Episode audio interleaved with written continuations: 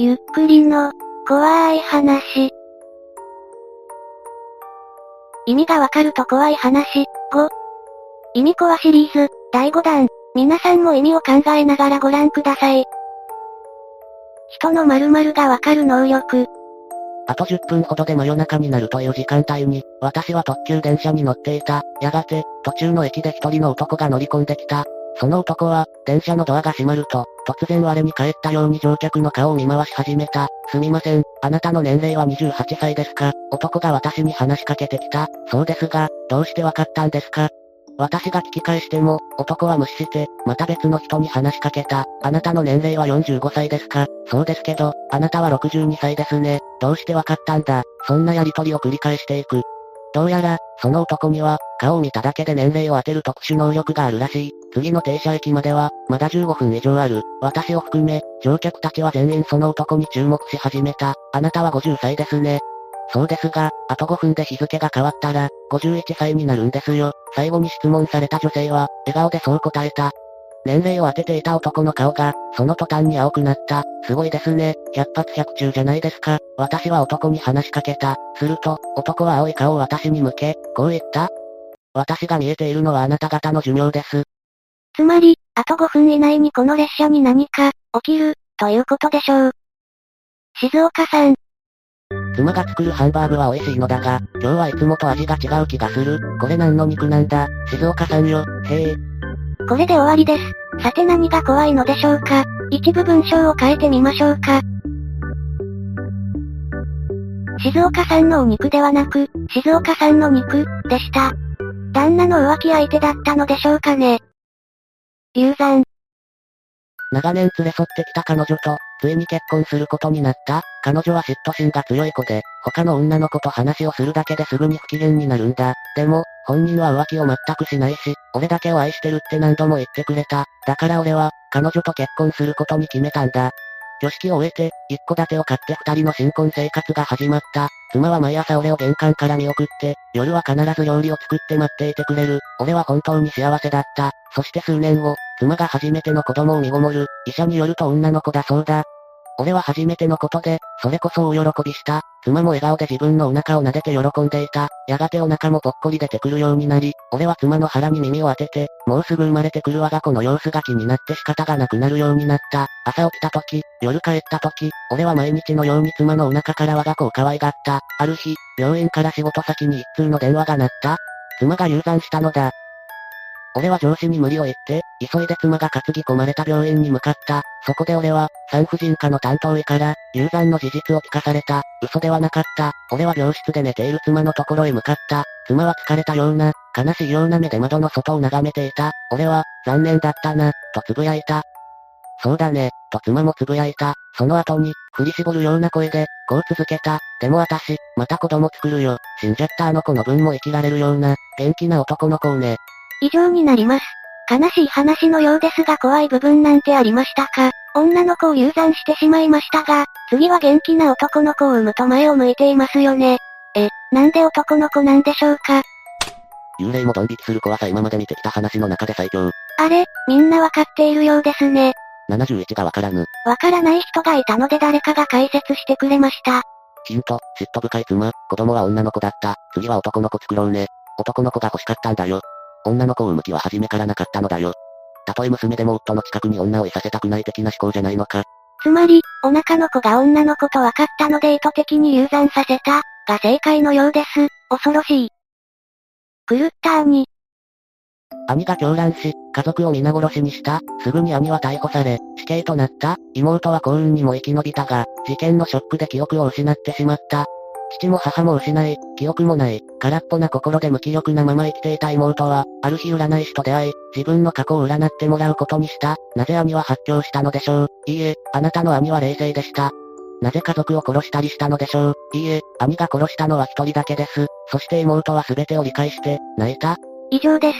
妹は何を理解してしまったのでしょうか家族を皆殺しにしたのは妹、兄は罪をかぶって、自分を、一人だけ、殺した。狂ったのは妹だったのでした。恋に落ちた。いつものように俺はコンビニで買ったおにぎりを持って一人屋上へ向かった。その日は珍しく一人先客がいた。色の白い可愛い女の子だった。その子と目が合った俺は初めて人が恋に落ちた音を聞いた。これからラブロマンスが始まるのですかね。これいいな。面白い。118は、恋に落ちた、でしょ。聞きたくない音を聞いてしまった話でした。スリッパって知ってるかい？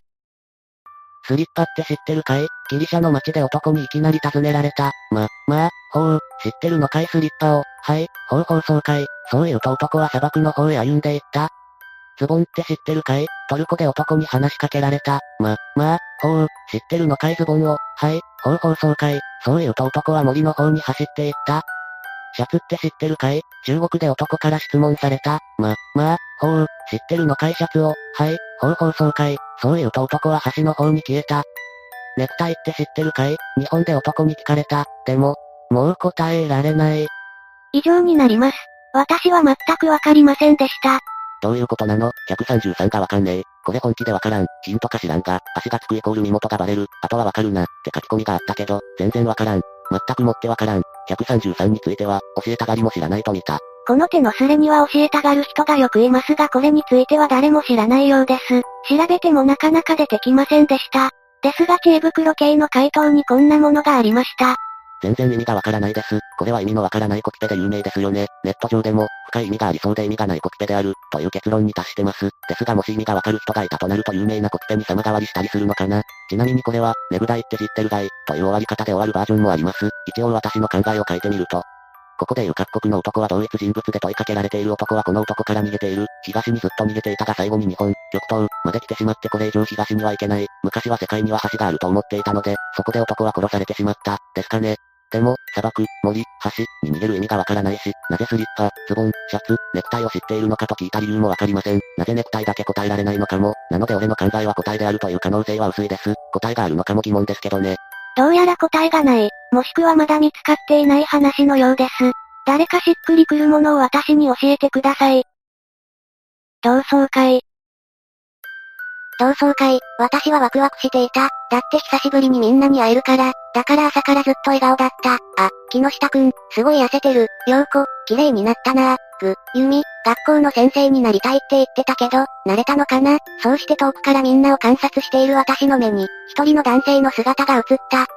園田くん、園田くんは当時、私が憧れていた人だった。この人に会いたくて私は、だって彼、仕事が忙しくて、前の同窓会には来てなかったから、同窓会じゃダメだと思ったから、園田くんが来ていることを知った私は嬉しくて、ついに焼けてしまった。ふと奥の方を見ると、雪の顔が見えた。ふふ、雪、笑ってる、嬉しそうだね。みんな来てくれたんだもんね。ごめんね、ひひ。私は園田くんのことを思いながら、そっと手を合わせた。以上です。これは、同窓会、ではないようですね。わかんね。葬式、1私が幽霊、幽霊は手を合わせない。2園田くんが幽霊、幽霊が来ている。3雪が幽霊、笑ってる。5は、誰か解説をね。雪の家が笑ってる写真なのかと思った。主人公が園田に会うために雪を殺したのかと思った。それだね、仕事が忙しい園田くんに会うには、雪を殺して葬式で会うしかなかった。ついでに言うと、仕事が忙しくて同窓会は参加しないけど、葬式には顔出したってことは、園田と雪は特別な関係だったってことじゃ、クラスメイトでも親しくなければ、仕事優先で花だけ送るってやつもいるからな。つまり園田くんに会うのと、恋敵を消す、その二つをしたということなのでしょうか。恐ろしい話です。元カノ。彼女とショッピングで街を歩いていたら前から小さな女の子の手を引いた女性が歩いてきた。近づいてきてそれが誰だか気づいた。俺が3年前まで付き合ってた女だ。そして今思えばひどい振り方をして別れた。元カノは俺ににっこり微笑んで会釈してきたので彼女が、誰？と怪げそうな顔をする。やあ、久しぶりだね。結婚したんだ。ええあなたに振られちゃったから、一年前にね、こんな私でもいいって言ってくれる人がいたのよ。こんな私なんて言うなよ。君は十分魅力的だし、俺が未熟だっただけで、もうそんなこと言わないで。でもこんな私が結婚できるなんて本当に思っていなかったのよ。そう、あ、いや、ごめん、子供の前でこんな話しちゃって、いいのよ。でも可愛いでしょ。だから私とっても幸せなの。ああ、そうだね。今の君は本当に幸せそうだ。安心したよ。本当にそう思う。元カノ、今は人妻だけど、はそう言うとふふと微笑んで小さな声で、じゃまたね、と言って去っていった。彼女が戻ってきて、綺麗な人ね、ひょっとして昔好きだったとか、と言って俺を試すような目で見た。何バカなこと言ってんの。俺は努めて冷静にそう言って彼女の手を握った。以上です。怖い部分ありましたかね元カノが子供と手を繋いで歩く幸せなお母さんになっていたってだけの話ではないですかね。あれ、1年前に結婚したんですよね。なかなかに秀逸、同じシチュエーションになったらガクブルもんだ。556のどこが怖い話。ヒント、3年前に別れた &1 年前に結婚した。子供歩いてるってことは、じわ子供の年齢を考えると、誰の子かわかる話でした。武田。てる、と評判の廃屋で、俺たちグループの中でも一番気が強く、心霊現象完全否定派である武田が夜に一人で肝試しをすることになった、体内雑談から、いつの間にかそういう話になってしまったのだ。やめといた方がいいって、と俺たち4人は引き止めたが、武田は鼻で笑い、じゃあ、必ず約束守れよ。俺が一人きりで朝まであそこで過ごせたら、お前らは俺に2000円ずつ払う。もし俺が逃げ出したりズルをしたら、俺がお前ら全員に2000円ずつ払う。証拠のハンディカムはちゃんと回しとくから、と、1はこの辺でいいか、映ってるよな。つうわけで、一人肝試しの始まり始まり、拍手、はあ、朝まで暇だねしかしこれ、携帯もノートパソコンもダメとは、自分で言い出したもののちと厳しい縛りだったかな。まあいいや、さて、と。このままぼーっとしてるのもなんだからさ、一つ俺が、壮霊なんか一切信じてないこの俺が、とっておきの、怖い話、をしてやるよ。お前らのこと、お前たち、4人、の話、お前たち、まだ気づいていないのか？違うだろ？本当はとっくに気づいてて、なのに知らないふりをしてるだけなんだよな。なあ、正直に言うよ。俺は今、怖くてたまらない。この廃屋がじゃない？お前たちが、だ、お前たちの視線が。今、こうして、お前たち、4人、に俺を見られていることが、怖くて怖くて死にそうだ。ずっと前から、どうやら賭けは俺の負けだな。ちゃんと払うよ。6000円は、結局、武田は俺たちに金を払うことはなかった。ハンディカムの映像だけを残し、あの夜に廃屋から出た後、突然失踪したから、行方は未だに知れない。今でもたまに、俺たち4人は武田の残した映像を見る。その度に不可解な気分にとらわれる。一体武田は、俺たちの何がそんなに怖いのだろう？武田は何が怖かったのでしょうか？良作来たこれ。なるだから、視線が怖い、か、お前ら分かったふりするな。俺らは素直に、解説をね、と言えばいい気がするぜ。誰かがヒントを書いてくれました。一人当たり2000円、4人、6000円払う。4人に2000円ずつ払うなら8000円になりますよね。つまり4人のうち1人は、という話のようです。でも、心霊現象完全否定派らしいぜ。そういえばそうでしたね。4人のうち、実は誰かが1人死んでて武田はそれに気づいた。そして、武田は4人のうち誰が死んだかわからない。さらに、4人は自分たちの誰かが死んだことに気づいてない、ってことじゃないか。4人のうち、1人は表だけ似てる全くの別人。俺にはすぐにわかるのになぜお前らは知らないふりをするのか。もしかしてグルなのか。そして、彼は真実を言ったのでそいつに殺された。武田が、心霊現象完全否定派、って、最後まで、霊なんか一切信じてない、ってところが秀逸。じゃあ金を払う相手は3人しかいないのに、4人、って言ってるのは何なんだ、とじわこは、語り手が終始、俺たち、って誰だか特定できないのもよく考えると不気味だわ。え、つまりどういうことだってばよ。結局4人のうち1人は幽霊なのか違うのか、それすら私にはわかりませんでした。たくさんの家族。初投稿、私にはたくさん家族がいます。本当に大勢です。ちょっと考えられないくらい、優しくていろんな言葉を話せるおじさんや、野生的でかっこいいお兄さん。あら、今日も2番目のお兄さんがタバコを吸っている。煙い、むせそう。またお姉さんに叱られても知らないからね。私たちの生活はちょっと不思議です。普段はみんなで話したり遊んだりしてるんですが、いつも誰か一人だけいません。気になってお姉さんに聞くと、お仕事に出かけてるの。みんなが揃う時は決まってお食事の時間だけです。おじさんは食事の時間に厳しい人です。みんなが揃わないと決して食べようとも食べさせようともしません。みんなおじさんが怒るととても怖いと知っているので必ず守ります。今日はみんなの様子がちょっと変。食事の時間でもないのにみんなが部屋にいます。でもみんな嬉しそうじゃない？なんだか大変そう。私は子供だから難しいことはわからないけど、私も家族の一員です。お手伝いできることがあればしたいです。そう2番目のお兄さんに言うと優しく、大丈夫、気にしないで遊んでおいで。あれ、お兄さんタバコやめたんだ。今日はすごい雨、お外じゃ遊べないや。それでもみんな仕事で忙しいみたい。入れ替わり立ち替わり出かけたり戻ってきたり、まるで家の中は作戦本部。リーダーはおじさんです。何してるか聞いたらお外ですごい大事件が起こっててみんなで解決しようと頑張ってるんだって。頑張って、とおじさんを励ますといつものように優しく、少し悲しそうに、ああ、頑張るよ。だってさ、変なおじさん、みんな一息ついて食事をしてる時にお姉さんがぽつりと、もう無理ね、って言いました。みんなため息をついているけどなんだろう。昨日が嘘のような快晴の日、外はいい天気で気分は晴れやかです。今日はみんなニコニコ嬉しそう。いつもよりみんな優しいです。